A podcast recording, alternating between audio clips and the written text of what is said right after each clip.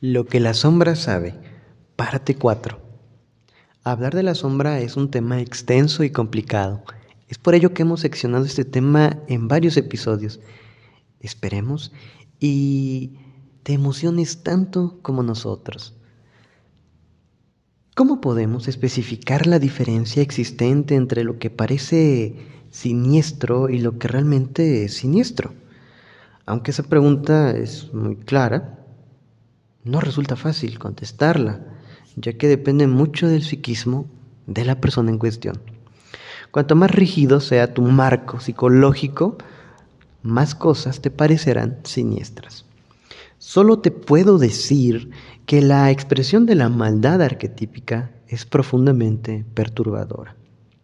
El mundo, por ejemplo, reaccionó muy lentamente ante las atrocidades cometidas por la Alemania nazi.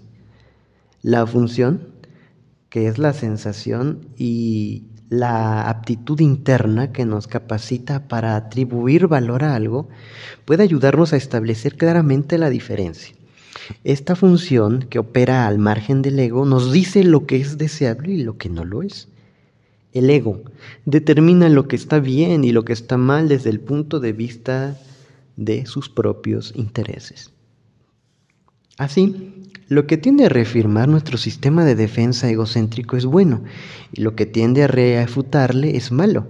Los puritanos, por ejemplo, consideraban que las enfermedades que contagiaron y diezmaron a los nativos eran buenas e interpretaron ese hecho como una señal divina que les allanaba el camino para la conquista.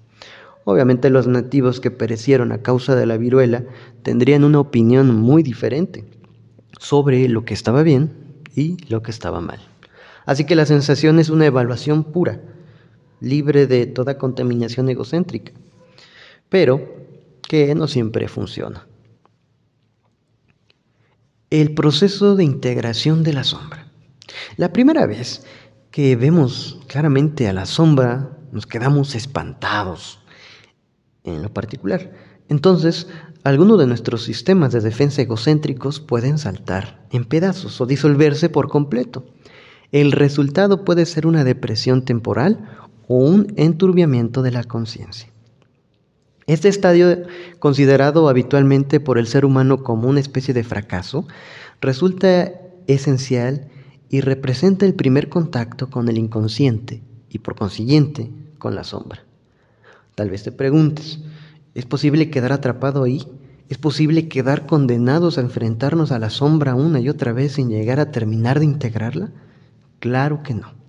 Para profundizar realmente en la sombra es necesario movilizar eh, lo que se denomina el yo, nuestro centro creativo, y cuando ello ocurre, la depresión no puede quedar instalada de manera permanente.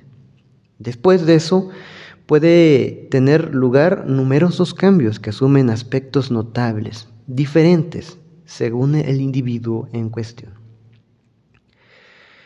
Entonces, es mucho menos probable que la persona se identifique con el mal, porque la integración de la sombra siempre corre pareja a la disolución de la, falta, de la falsa persona.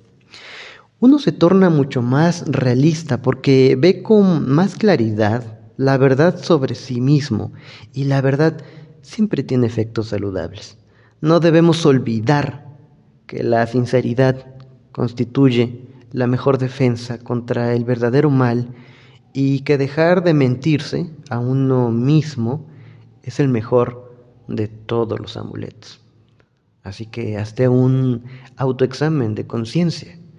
¿Quién realmente eres tú? ¿Qué es lo que piensas de ti? ¿Qué es lo que crees de ti?